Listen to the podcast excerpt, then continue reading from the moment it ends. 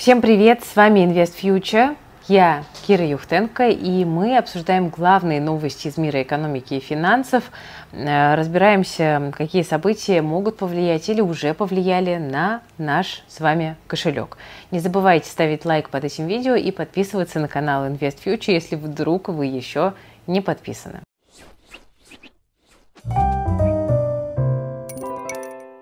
Друзья, сразу скажу, очень много вопросов прилетает по поводу наших комиксов, потому что многие хотят их купить на Новый год в подарок.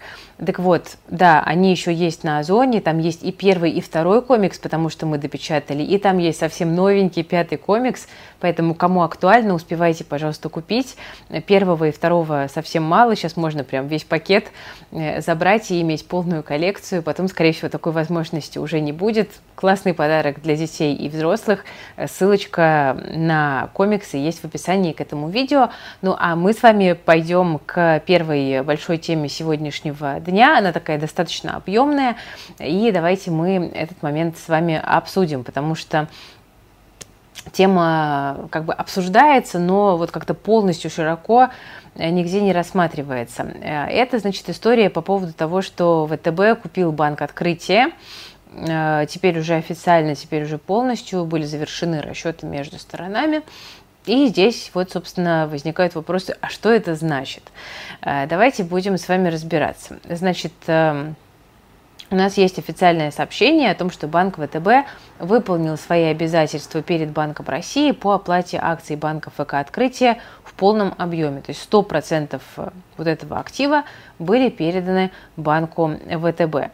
Э, ну, вы помните, да, что на последней пресс-конференции Эльвира Набиулина говорила, что сделку планируют завершить до конца года, и вот это, собственно, так и произошло. Да, все-таки успели. Тут многие, кто не погружался в ход этой истории, задается вопросом, а как вообще так получилось, что банк принадлежал регулятору? Это вообще что такое? Э, значит, э, смотрите, я вам напомню, что у нас раньше был такой холдинг открытие, большой, успешный, его вся история это такая, на самом деле, летопись там слияний, поглощений, холдинг скупал вообще все, что плохо лежало, там телекоммуникационные компании, у него даже там под конец появилось предприятие по добыче алмазов внезапно. Ну и, конечно, главной жемчужиной этого холдинга был именно одноименный банк «Открытие», и уже в далеком теперь 2017 году банк «Открытие» попал под санацию. Я помню, кстати, вот буквально одно из первых видео, которое мы делали на YouTube-канале Invest Future, было как раз-таки про санацию открытия. Так, так давно это было. Вот. И, соответственно, там как бы есть разные версии. По официальной версии там просто вот не сработала э, такая агрессивная бизнес-модель. Э, там есть злые языки, которые поговаривают, что это был какой-то захват бизнеса, э, что был сговор там, между акционерами холдинга и другими лицами э, и так далее. Но, в общем, факт есть факт. Э, в результате этой санации ЦБ стал основным акционером э, банка открытия, э, но регулятор сразу говорил, что банк будет продаваться. Ну и вот до последнего момента было непонятно, кто же станет этим там, счастливчиком или не счастливчиком. И им в итоге стал именно банк ВТБ. Значит, мы знаем, что ЦБ открытие ВТБ продало за 340 миллиардов. При этом сам ЦБ получит убыток от санации и, вот, как бы, и открытия, и вошедших в него банков в 203 миллиарда рублей. При этом сам ЦБ эту сделку оценивает как довольно успешную. А, ну и банк был продан почти за капитал, что вообще-то очень даже много. Значит, часть сделки ВТБ оплатил деньгами, это 233 миллиарда, часть э, в виде ОФЗ. А, значит, у людей, которые держат особенно там акции ВТБ, возникают вопросы, а что именно купил ВТБ? А, значит, помимо, собственно, банковского бизнеса, я напомню, что в корпорацию открытия входит НПФ открытие, а, страховые компании Росгосстрах и Росгосстрах Жизнь, лизинговая и факторинговая компании Открытый лизинг и Открытие факторинг, а также Открытие инвестиции, которые объединяют брокера и управляющую компанию. Да? То есть это все фактически теперь относится именно к ВТБ. Вот э, Михаил Задорнов тут недавно заявлял, что по итогам года открытие получило неплохую, неплохую прибыль. А в 2023 году открытие планирует получить почти 80 миллиардов рублей чистой прибыли по МСФО.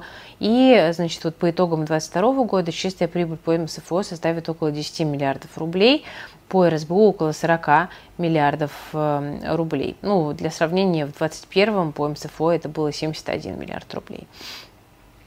Планируется, что в 2023 году средства клиентов вырастут на 9% до уровня 2,4 триллиона рублей.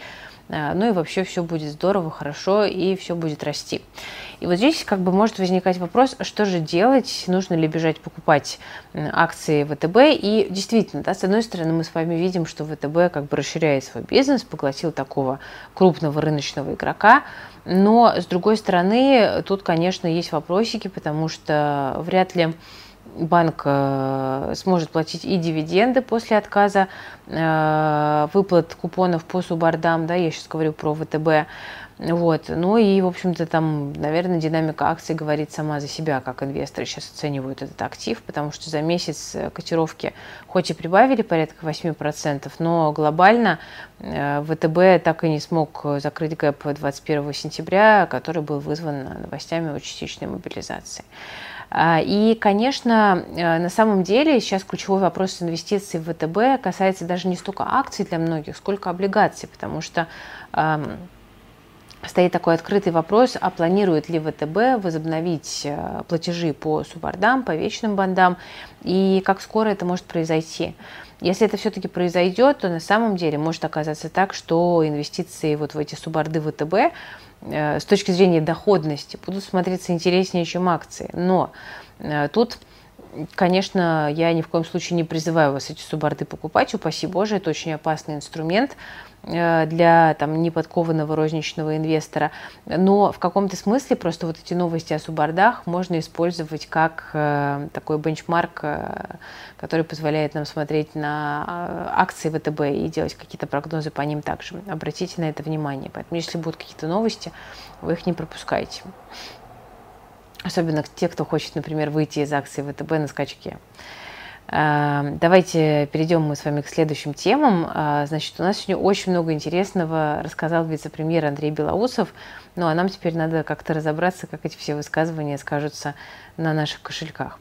На самом деле, самое интересное, что он сказал, а, цитата, «Крепкий рубль сыграл свою роль. Для компенсации доходов экспортеров нужен курс 70-80 рублей за доллар». И тут же на этих словах доллар вырос за 70 рублей – Белоусов потом, конечно же, сказал, что это не прогноз, но рынок, кажется, уже просто усвоил, что рубль выше 70 за доллар э, – это, в общем-то, значимый для государства уровень, и, соответственно, сильного укрепления валюты не стоит ждать. Э, скорее всего, это все довольно краткосрочные колебания. Вот. И тут нужно понимать, да, что мы все-таки не можем без импорта. Импорт становится дороже из-за падения рубля, поэтому надо понимать, что на инфляции это все тоже будет сказываться. И сам Белоусов говорит, что пик спада потребления пройден, и спрос будет постепенно расти и, э, соответственно, разгонять инфляцию. Э, Белоусов ждет инфляцию в 2023 году ниже официального прогноза. Э, но стоит помнить, что цены еще за 2022 год сильно выросли, да, и они продолжают, в общем-то, повышаться по многим категориям товаров. Э, тут важно смотреть на личную потребительскую корзину и на ее изменения, ну и также на то, как меняются ваши зарплаты. Конечно же, э, даже бюджетникам индексируют выплаты только по официальной инфляции, поэтому вряд ли мы в ближайшие годы с вами станем богаче. Это нужно признать как факт. А, Белоусов оценивает динамику ВВП в 2023 году от около нуля до минус 1%. А, и понятно всем, конечно, что замедление экономики это не есть хорошо. Это чревато в первую очередь увольнениями, и это тоже нужно держать в голове. Белоусов еще сказал, что правительство будет укреплять и развивать фондовый рынок. Ну, спасибо, что тут сказать. И хорошим стартом будет успешная разблокировка активов инвесторов в Юроклире и Клирстриме. Э, тут, кстати, вот могу сказать, что у нас на экспертном совете в ЦБ эти вопросы тоже обсуждаются, и э, в целом э, звучат довольно оптимистичные прогнозы в плане того, что многие бумаги могут быть разблокированы даже в ближайшее время. Но это была хорошая новость. А плохая новость заключается в том, что кажется, что многие брокеры, ну или окей, некоторые брокеры не успевают подать коллективную заявку, и кажется, что это может стать проблемой. Э, имейте, пожалуйста, это в виду, и если вы раздумываете еще, стоит ли подаваться индивидуально, э, уточните, пожалуйста, по поводу своего брокера. Да, возможно, стоит, потому что кажется, что одной только лицензии, которую получил НРД, может быть недостаточно. Не просто так э, как бы есть рекомендация для всех профучастников, для всех брокеров, чтобы они подавались на лицензии. Но кажется, что успевают не все, судя по всему. Ну и э, еще из позитива значит, для рынка облигаций э, Белоусов заявил, что Банк России, скорее всего, будет смягчать ДКП. Э, на этой новости понятно, что цены многих бандов выросли. Ну, еще он сказал, что наступающий год для российской экономики будет гораздо легче, чем нынешний. Ну, остается надеяться, что не только для экономики, но и для людей тоже это будет именно так. Ну а пока у нас тут свеженькая новость о том, что в России могут ввести потолок цен на сахар. Об этом предупредил Минсельхоз.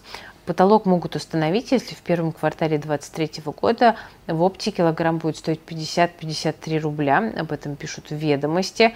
Ну и по данным издания, повод – резкий рост оптовых ценников на сахар в конце декабря на 10-15%. Производители э, объясняют это в том числе, конечно же, и снижением курса рубля, потому что есть зависимость от зарубежных поставок семян. Ну а еще в этом году усложнились расчеты и логистика. А потом Правда, почему-то во второй половине дня Минсельхоз поменял свою точку зрения и сказал, что рынок стабилен и потолок цен на сахар в России не требуется, а производство этого года достаточно, чтобы обеспечить потребности страны. То есть сейчас как будто бы повода для поведения потолка нет. Но при необходимости ведомство готово рассматривать различные варианты регулирования на рынке и в том числе ценовые соглашения. Ну, в общем, вот такая вот интересная достаточно история. А я напомню, что, допустим, в 2020-2021 году, когда такая практика уже была, э, власти ограничили стоимость сахара и масла в опте и в рознице, после того, как Владимир Путин обратил внимание на резкий рост цен, и для этого подписали там специальные соглашения, которые потом еще продлевалось на несколько месяцев. Так что интересно тоже за этой историей наблюдать. Ну, а мы с вами давайте обсудим еще немножечко хайпа вокруг Сбера. Вот, да, про ВТБ мы с вами уже сегодня поговорили. Теперь пришло время поговорить про Большой Зеленый банк. А, потому что было довольно много интересных и, кстати, весьма позитивных новостей в последнее время. Значит, во-первых, про ЦФА. Сбер успешно провел первый выпуск цифровых финансовых активов на золото. Они работают как денежные требования, обязательства по которым меняются в зависимости от котировок золота. А, инвестором стал стал холдинг э, в сфере переработки металлов и трейдинга Сольфер. Дальше про искусственный интеллект. Сбер говорит о том, что за счет введения э, того самого интеллекта в 2022 году заработал 230 миллиардов рублей. Снижаются издержки, риск хакерских атак и улучшается обслуживание клиентов. Э, про финансы. Э, первый зампред Сбера Ведяхин заявил, что кредитный портфель банка за год вырос на 13% до 18 триллионов рублей, вопреки высоким ставкам. Число корпоративных клиентов увеличилось на 3%, и он также пообещал хорошую прибыль по итогам 2022 года. Ну и про зарубежные э, рынки, значит, наверное, вы слышали, да, что из-за санкций Сбер закрывает офис в УАЭ, в начале года. Два года это подразделение проработало и должно было стать связующим звеном между рынками России и Ближнего Востока, но этого не произошло. С другой стороны, унывать, наверное, не стоит, потому что сейчас в планах э, в конце 2023 года открыть подразделение в Китае, ну и кажется, что это больше похоже на такой некий перенос активов в поле, которое защищено от санкций. Э, кажется, что это можно расценивать именно так. Ну, продолжаем очень внимательно следить за Сбером. Да, вы помните, что вот мы на нашей конференции в конф с экспертами много дискутировали э, по, по этому поводу. Есть разные точки зрения. Тут сразу хочу сказать, э, кто у нас на конференцию регистрировался, очень рекомендую посмотреть эту панель, потому что она получилась достаточно такой яркой. А кто не регистрировался, можно купить, кстати, записи конференции, если хочется.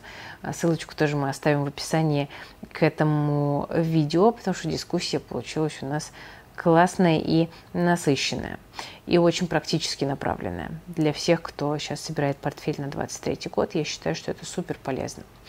А, дальше, пожалуй, последняя на сегодня новость. Эм, тут, э, собственно говоря, сотовые операторы начали уведомлять об увеличении тарифов мобильной связи. Уже подтвердили повышение цен Мегафон и Теле2, но, правда, пояснили, что это пока касается только лишь архивных тарифов клиентов. Точные суммы зависят от условий для конкретных абонентов, и представители компании утверждают, что для большинства тарифных планов повышение составит не больше 50 рублей в месяц, как будто бы это не деньги. При этом Билайн и МТС э, пока про повышение тарифов не говорили, но ведомости пишут, что Билайн предлагает клиентам новые тарифы с более высокой абонентской платой или предлагает подключать платные опции. Ну а МТС, кстати говоря, с января установил комиссии за пополнение счета через сторонние банки. Представитель компании пояснил, что это комиссия банков, а не сборы оператора. Сейчас при оплате связи МТС платит банкам за эту услугу, но перестанет это делать с 10 января. Причина увеличения затрат операторов на связь, покупку оборудования и эксплуатацию сетей. Ну, в общем, вот такие вот э, новости. Ну, кстати, о том, что еще подорожает в новом году, мы говорили в недавнем видео про новые законы и другие изменения. Можете тоже посмотреть. Там я очень так сжатенько рассказываю про э, новшества, которые ждут нас в 2023 году, которые повлияют на наш кошелек. Рекомендую посмотреть. Ну что, э, друзья, на этом сегодня буду заканчивать. Я такая немножечко выжатая после вебинара по постановке финансовых целей, которые мы сегодня проводили. Но, тем не менее, без новостей э, никак мы не можем с вами обойтись. Это наша добрая традиция. Э, поэтому вот буду, буду заканчивать. Спасибо за внимание. Лайк, подписка, колокольчик. И до новых встреч всем, кто нас смотрит. Всем пока.